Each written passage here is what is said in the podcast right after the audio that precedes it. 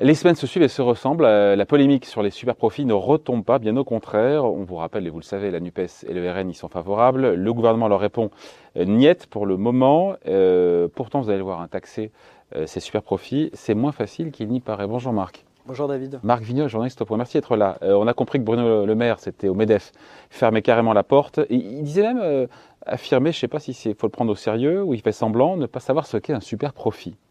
Euh, peut-être lui expliquer, euh, le super profit, c'est quand même pas compliqué. C'est un profit qui est, on va dire, qui est excessif parce qu'il est, enfin, qu'il y a des conditions, on va dire, de marché exceptionnelles. Quand une boîte fait trois fois son bénéfice euh, ou quatre fois son bénéfice normal donné sur l'autre, euh, juste parce que le prix, euh, le cours du matière première a augmenté. Voilà, c'est un profit qui est exceptionnel, qui est peut-être hors norme. C'est pas compliqué à comprendre. il, fait, semblant, non Bruno Le Maire, il a fait une boutade pour euh, essayer de dire moi, je vois pas comment on fait pour taxer les super profits, puisqu'ils disent à Bercy, c'est compliqué, on a fait des réunions.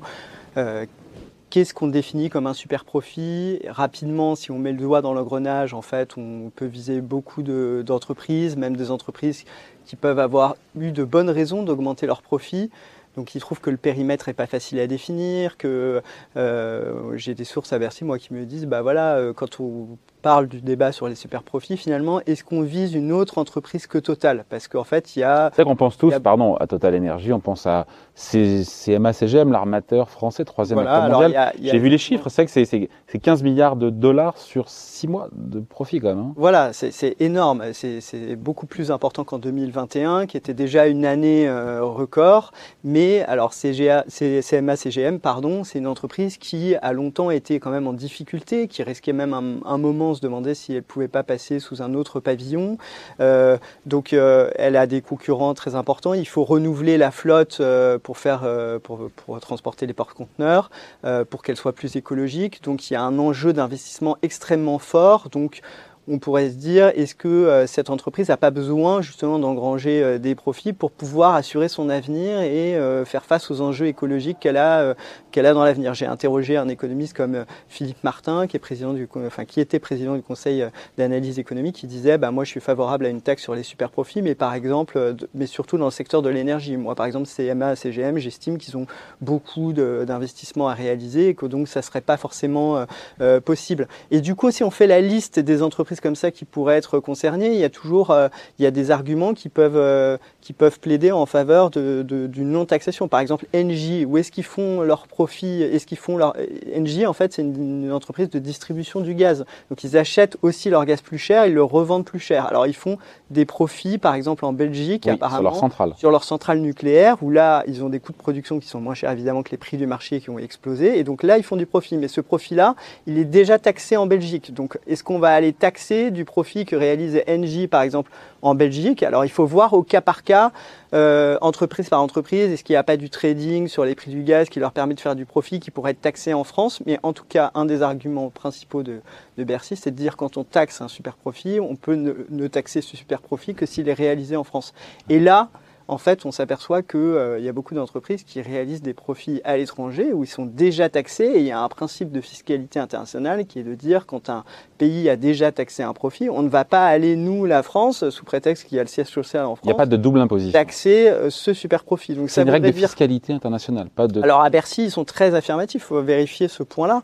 Mais effectivement, si on se met à taxer que les profits réalisés en France, donc là, la base fiscale est tout de suite euh, beaucoup plus restreinte.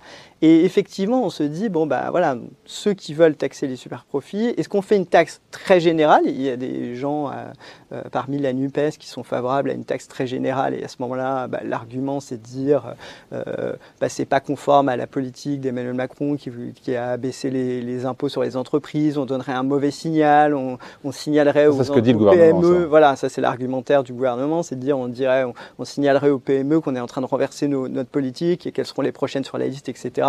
Ici, on met le doigt dans le grenage, ça sera jamais assez pour la NUPES et donc il faudra élargir un maximum. Et effectivement, si on commence à cerner euh, beaucoup plus, faire une taxe sur les profits énergétiques, bah, on se demande quels sont, à part Total, finalement, enfin comme un symbole, les autres entreprises qu'on peut taxer. CMA CGM, euh, on a dit Engie, non. Il reste EDF. Il reste Est-ce EDF. qu'on peut mais estimer qu'EDF réalise des super profits ou pas? Eh ben non, pas vraiment, puisque EDF justement, la- le gouvernement Ouais. l'a obligé à vendre l'électricité nucléaire, un volume de son électricité nucléaire qui est produite à un prix euh, beaucoup moins important, à le vendre aux, aux opérateurs alternatifs pour qu'ils puissent continuer à fournir leurs clients euh, et en bloquant les prix d'électricité. Donc en fait, tous les super profits qu'aurait pu engranger d'ailleurs EDF et qui auraient peut-être été utiles d'ailleurs pour euh, face au mur d'investissement, faire face au mur d'investissement. C'est 8 milliards en plus, je pense. hein, Voilà. Alors, il n'y a pas. Non, c'est. Alors, euh, oui, alors, il y a plusieurs fois euh, le- ce chiffre de 8 milliards. Ouais. Donc, EDF ne réalise pas vraiment de super profit, puisqu'on lui a demandé, au contraire, il a été obligé de racheter de l'électricité plus chère sur les marchés pour en donner euh, aux opérateurs alternatifs, puisque par ailleurs, ces centrales ont des problèmes de corrosion et qu'elles sont à l'arrêt. Donc, EDF n'a pas fait de super profit. Bon, c'est une entreprise publique. Mais ce qu'il faut voir en France, c'est qu'il y a aussi les opérateurs euh, qui font de l'électricité euh, à partir d'énergies Oui, renouvelables. éol- Et éolien, il se trouve- solaire. Il se trouve que l'État, il y a quelques années, a garanti à ces opérateurs de pouvoir vendre à un certain prix quand leur coût de production était supérieur au Oui. prix du marché de l'électricité. Pour les aider à se lancer. Et donc, ils ont mis dans les contrats que le jour où le coût de production baisserait sous Ouais. le prix du marché, Et eh ben, euh, l'État se rembourserait en Et quelque il y a eu un sorte. jackpot en milliards d'euros d'ailleurs. Et donc, en fait, euh, c'est vrai que Bercy a beau jeu de dire, mais attendez, nous, la taxe que propose, parce qu'au niveau européen, une proposition de la Commission européenne, justement, pour que tous les opérateurs qui arrivent à produire de l'électricité moins chère qu'au prix du marché, parce que vous savez que l'électricité, elle est en partie au niveau européen, elle est en partie indexée sur la dernière centrale qu'on appelle dans le système pour produire de l'électricité. Quand, quand c'est une centrale à gaz dont le coût a explosé, euh, et, eh bien l'électricité vaut beaucoup plus cher. Mais il y a des producteurs qui produisent à partir de panneaux solaires, euh, à partir euh, d'énergie euh, Et- éolienne, et donc ils ont des coûts bien inférieurs. Donc eux, ils font des super profits. Eh bien en France, ces super profits, en fait, ils sont déjà en quelque sorte récupérés par l'État. Et donc cette manne-là euh, euh, Eh, de de 8 combien milliards d'euros 8 milliards d'euros, ouais. selon euh, Bercy et la Cour des comptes d'ailleurs. Donc, ce que fait l'Allemagne, donc ça, ce que fait l'Allemagne, ce que Berlin vient d'annoncer, à savoir ce prélèvement, ils appellent ça sur les bénéfices induits des opérateurs énergétiques, nous on le fait déjà, indirectement. Voilà, on le fait déjà indirectement. Alors la question que pose la Commission européenne, et c'est là ça peut être un peu plus délicat politiquement pour Emmanuel Macron, c'est est-ce qu'il faut euh, taxer ou en tout cas euh, prélever un peu d'argent sur les profits, par exemple, des pétroliers. Là, pour le coup, les pétroliers euh, qui se font Mais de l'argent, sur une base qui ont nationale. tiré le gros lot en fait. Mais sur une base nationale. Et ben toute la question justement, j'ai appelé au ministère de l'énergie, enfin j'ai- discuté avec des gens au ministère de l'énergie, et là il- toute la question c'est de savoir les détails de la proposition de la Commission européenne. Est-ce qu'on va, les journalistes posaient la question, est-ce qu'on va taxer le profit réalisé par Total à l'étranger? Est-ce que ça inclut des entreprises comme Total qui font de la distribution en Europe mais qui qui réalisent du profit dans d'autres pays, là où ils extraient le pétrole? Euh, ou est-ce que ça va être juste le profit réalisé par, ces, par les entreprises en Europe? Et donc là, le périmètre, il est beaucoup plus restreint. Donc euh, il va falloir voir quelle est la proposition de la Commission européenne. Pour Emmanuel Macron, ça peut être une porte de sortie, parce que évidemment, si tous les pays européens le font, et si euh, du coup, ça, c'est- ça, ça stigmatise moins la France du point de vue des investisseurs, qui sera encore le pays à mettre une... Enfin, pardon, mais le Royaume-Uni fait quelque chose, Oui, l'Italie, l'Espagne, maintenant l'Allemagne. Oui, oui, euh, du, du point de vue du gouvernement qui tient à sa politique fiscale, etc. Alors le Royaume-Uni, c'est un peu particulier, hein, parce qu'il y a des entreprises qui extraient du pétrole dans la mer du Nord. Donc eux, pour le coup, ils font des super profits au Royaume-Uni. Donc euh, on peut considérer que c'est normal de les taxer. En Espagne, il n'y a pas le mécanisme sur les énergies renouvelables dont je vous ai parlé. Donc les producteurs d'électricité qui produisent à partir d'énergies renouvelables, effectivement, là, on a laissé la facture exploser.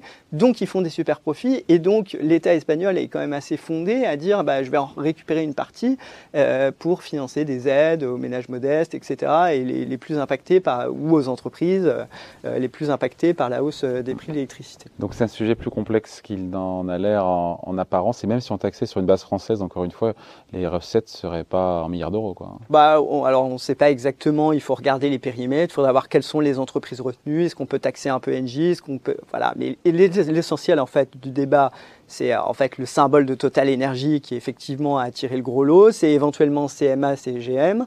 Et euh, pour euh, sortir de, de, ce piège politique un peu pour Emmanuel Macron, ben, il y a une, il y a, ça tombe bien parce qu'il y a une mission flash qui a été réclamée. C'est quoi ça, une mission flash C'est la commission de l'Assemblée nationale. Ouais. C'est quoi une mission flash? Donc une mission flash, c'est une mission qui peut être euh, faite, euh, enfin dirigée par la commission des finances de l'Assemblée, certains mmh. députés. Et donc là, il y a un co-rapporteur LFI, puisque vous savez que la présidence oui. de, de, de, la commission des finances est dirigée par un, par un, quelqu'un de la France insoumise. Et donc, euh, il y a Manuel Bompard du côté de la France insoumise et David Amiel du côté euh, des macronistes pour, euh, pour essayer de déterminer de, de, mettre un peu de, au clair euh, toutes les données du débat, de savoir quelle est la base fiscale taxable.